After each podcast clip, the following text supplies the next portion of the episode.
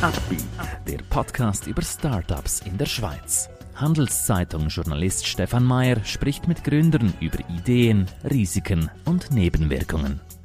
Heute lernen wir Fabian Schramm kennen. Mit Unit 8 macht er Daten transparenter. Sie wollen selber eine Firma gründen? Warum nicht? Dafür brauchen Sie aber starke Partner.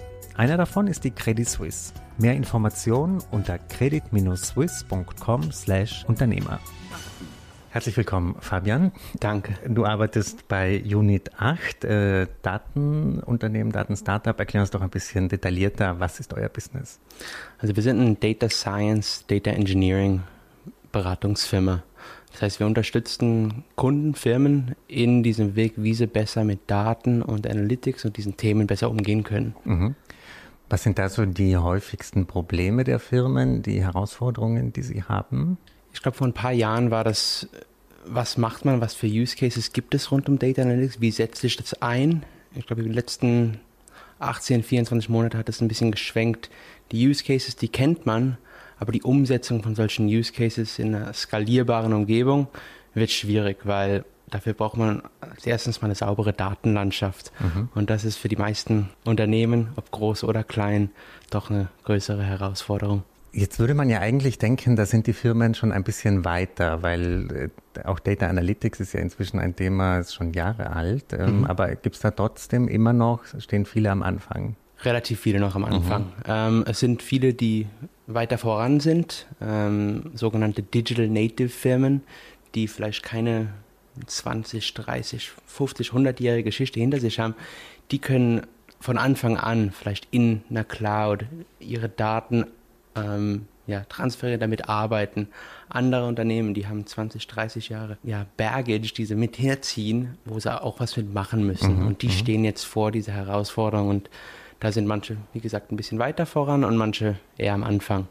Erklär uns doch mal so einen typischen User Case, den ihr habt. Also eine Firma kommt zu euch und Ihr wühlt euch dann durch die Daten der Firma, nutzt da besondere Tools oder was macht euch besonders? Mhm. Ähm, also es kommt immer darauf an. Ähm, wir sind mit der Firmenisch, äh, Firma aus, äh, aus der Romandie, relativ eng am Zusammenarbeiten und die sind am Anfang gekommen und haben gesagt, wir haben eine Produktionsstelle, die würden wir gerne optimieren. Kann man da mehr rauskriegen?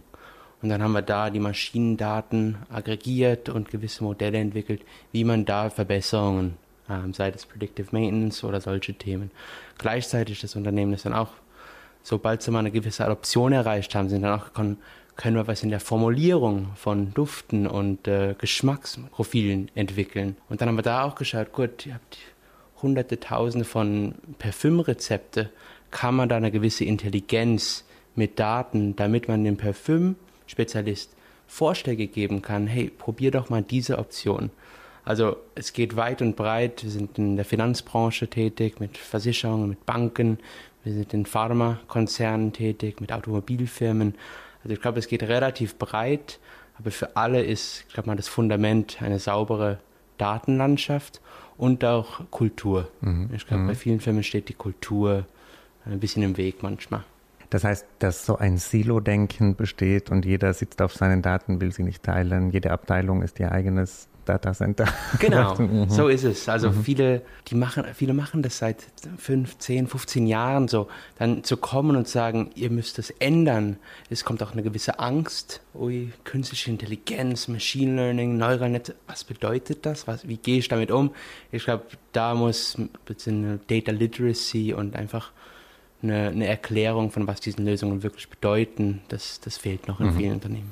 Ihr seid als Firma ja schon relativ äh, gro groß, habt eigentlich viele Mitarbeiter. Ähm, vielleicht kannst du uns die Geschichte ein bisschen noch erklären. Wie, ja. Wann ist das gestartet? Wie schnell seid ihr gewachsen?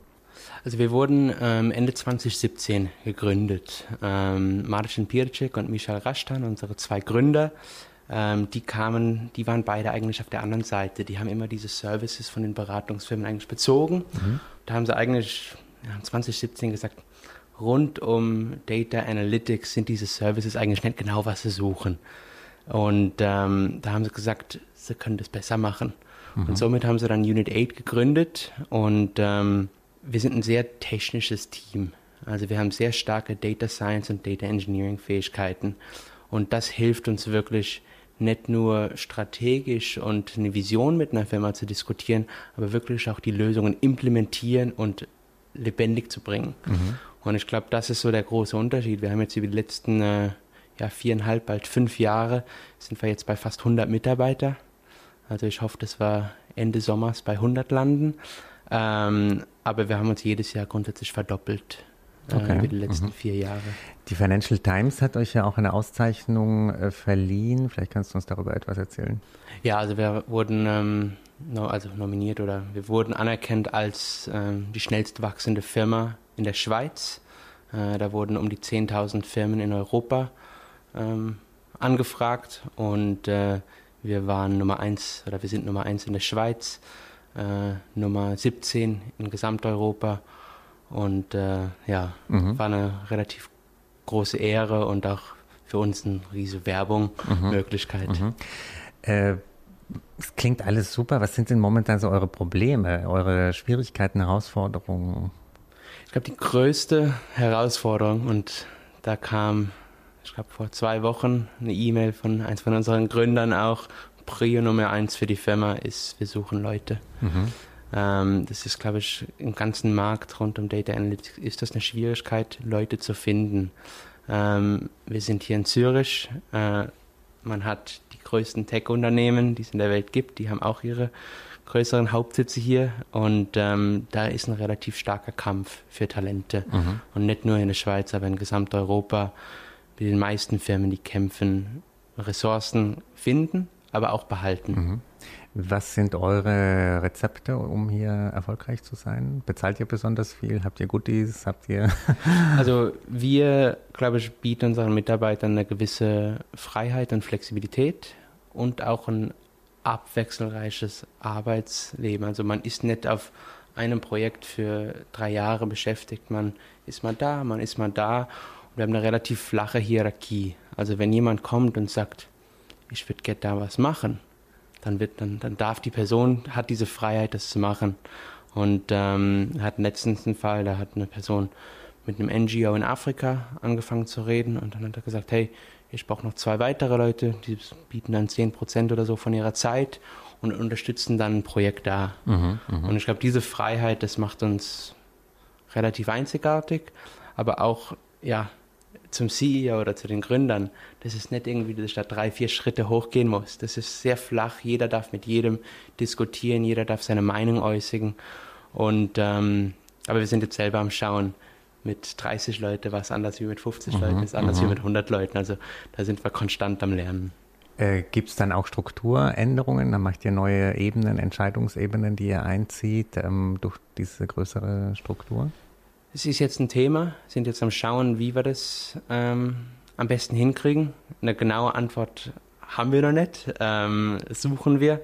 Ich glaube, die Kultur, die Offenheit, die wollen wir auf jeden Fall behalten. Eine gewisse Hierarchie kommt halt bei 100, 150 Leuten dann doch rein. Mhm. Auch mit Tools merken wir das, äh, HR-Tools, Finanztools. Kommt Vorher konnten wir relativ ohne und jetzt merken wir, das mhm, brauchen wir mehr und mehr.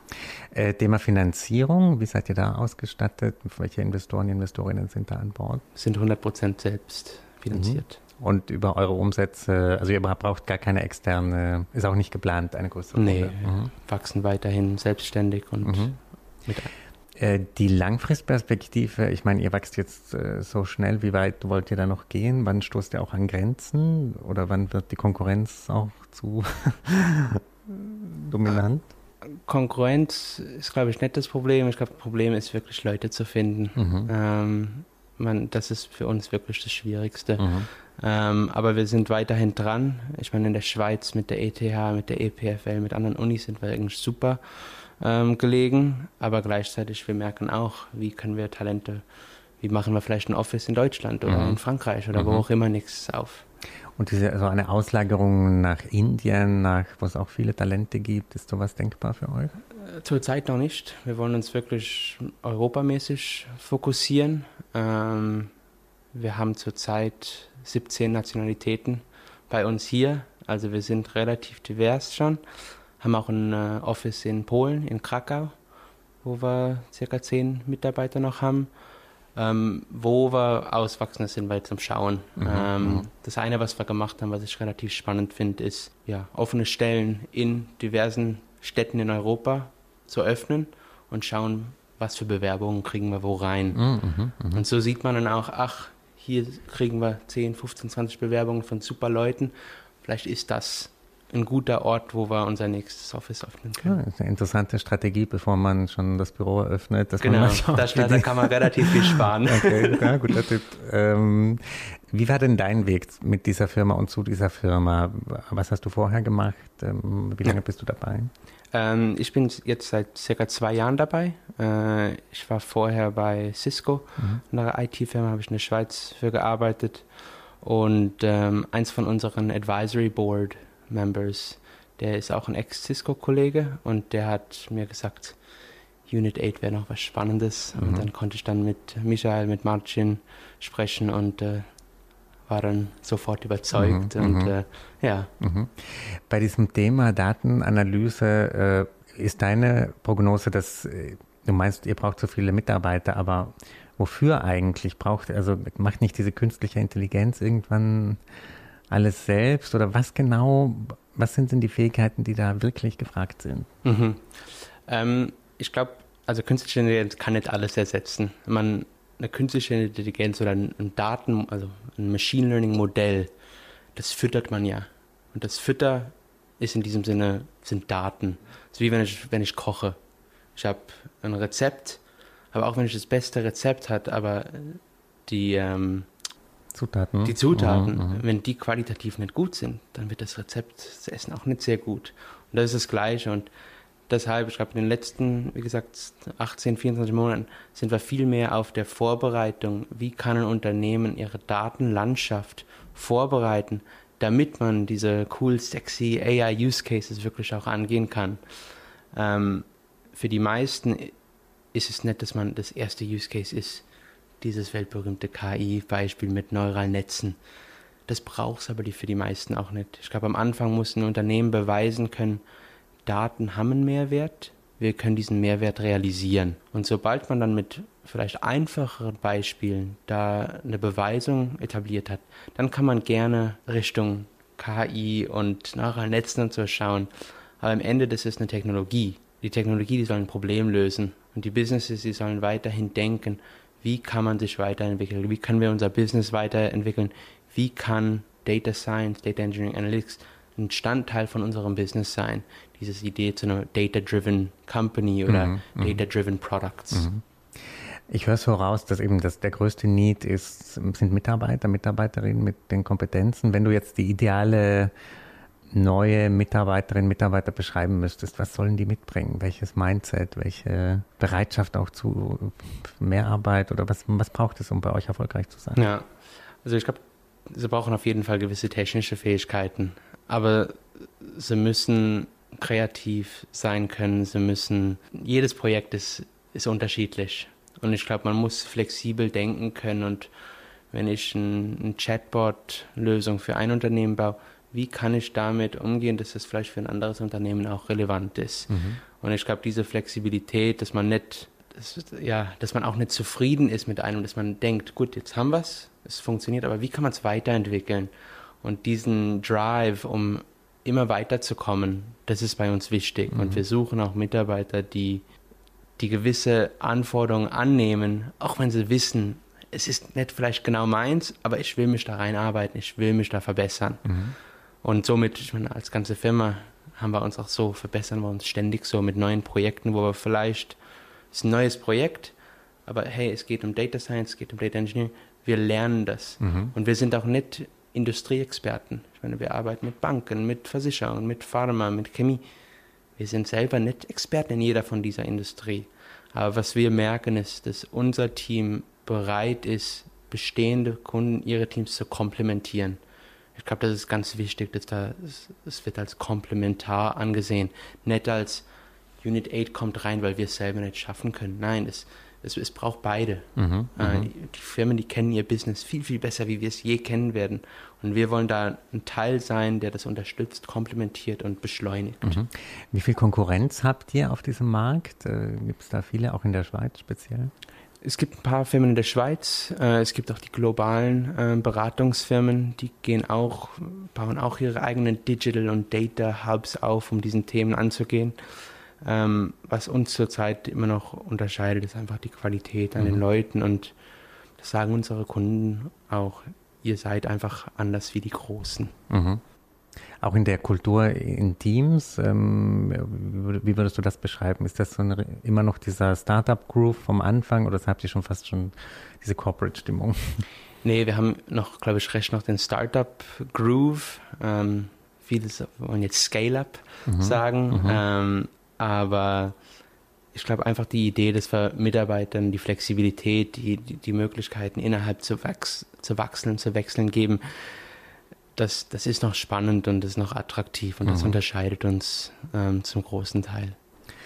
Wunderbar, äh, klingt sehr interessant und ich hoffe, vielleicht nach diesem Podcast gibt es ein, zwei Bewerber. Man weiß nie. Auf jeden Fall, wir freuen uns. Super. Äh, danke, dass du heute bei uns warst und noch ganz viel Erfolg. Danke, danke. Ein Podcast der Handelszeitung.